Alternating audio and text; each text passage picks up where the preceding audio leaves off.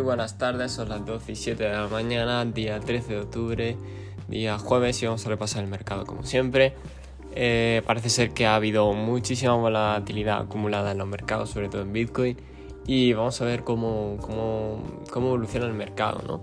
En diario Bitcoin tenemos cómo sigue en rango y caída, ¿vale? Eh, es probable que pueda hacer un short squeeze antes de, de, bueno, de meter una bajada a los nuevos mínimos.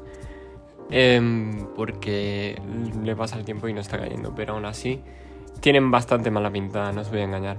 Eh, como hoy ha, perdón, como hoy ha abierto con una apertura bajista, las criptos están bajistas con grandes porcentajes, 5, 8, 10%. Es una buena, un buen golpe, la verdad, porque eh, están cayendo muy fuerte. Eh, y nada, ahora mismo pues estamos al, al, punto del abismo. Como se caiga Bitcoin ahora mismo con, fuerza, las altcoins van a remitir ese, ese movimiento pero con el triple, el doble de fuerza. Los índices con el Nasdaq, vamos a ver el Nasdaq hoy no hay mucho movimiento, está muy en rango. El SP tiene una apertura bajista, Así que vamos a ver cómo evoluciona, pero no pinta bien para los índices tampoco.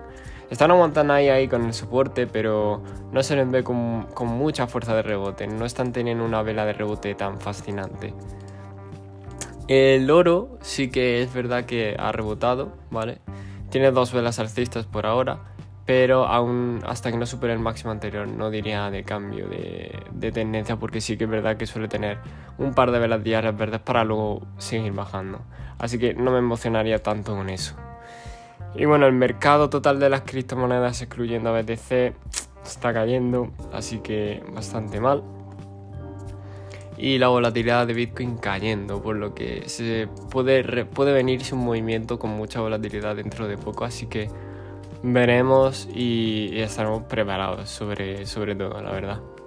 Así que nada más, yo ya mm, me despido por aquí. Recordad que este podcast no es consejo de impresión ni nada de ello.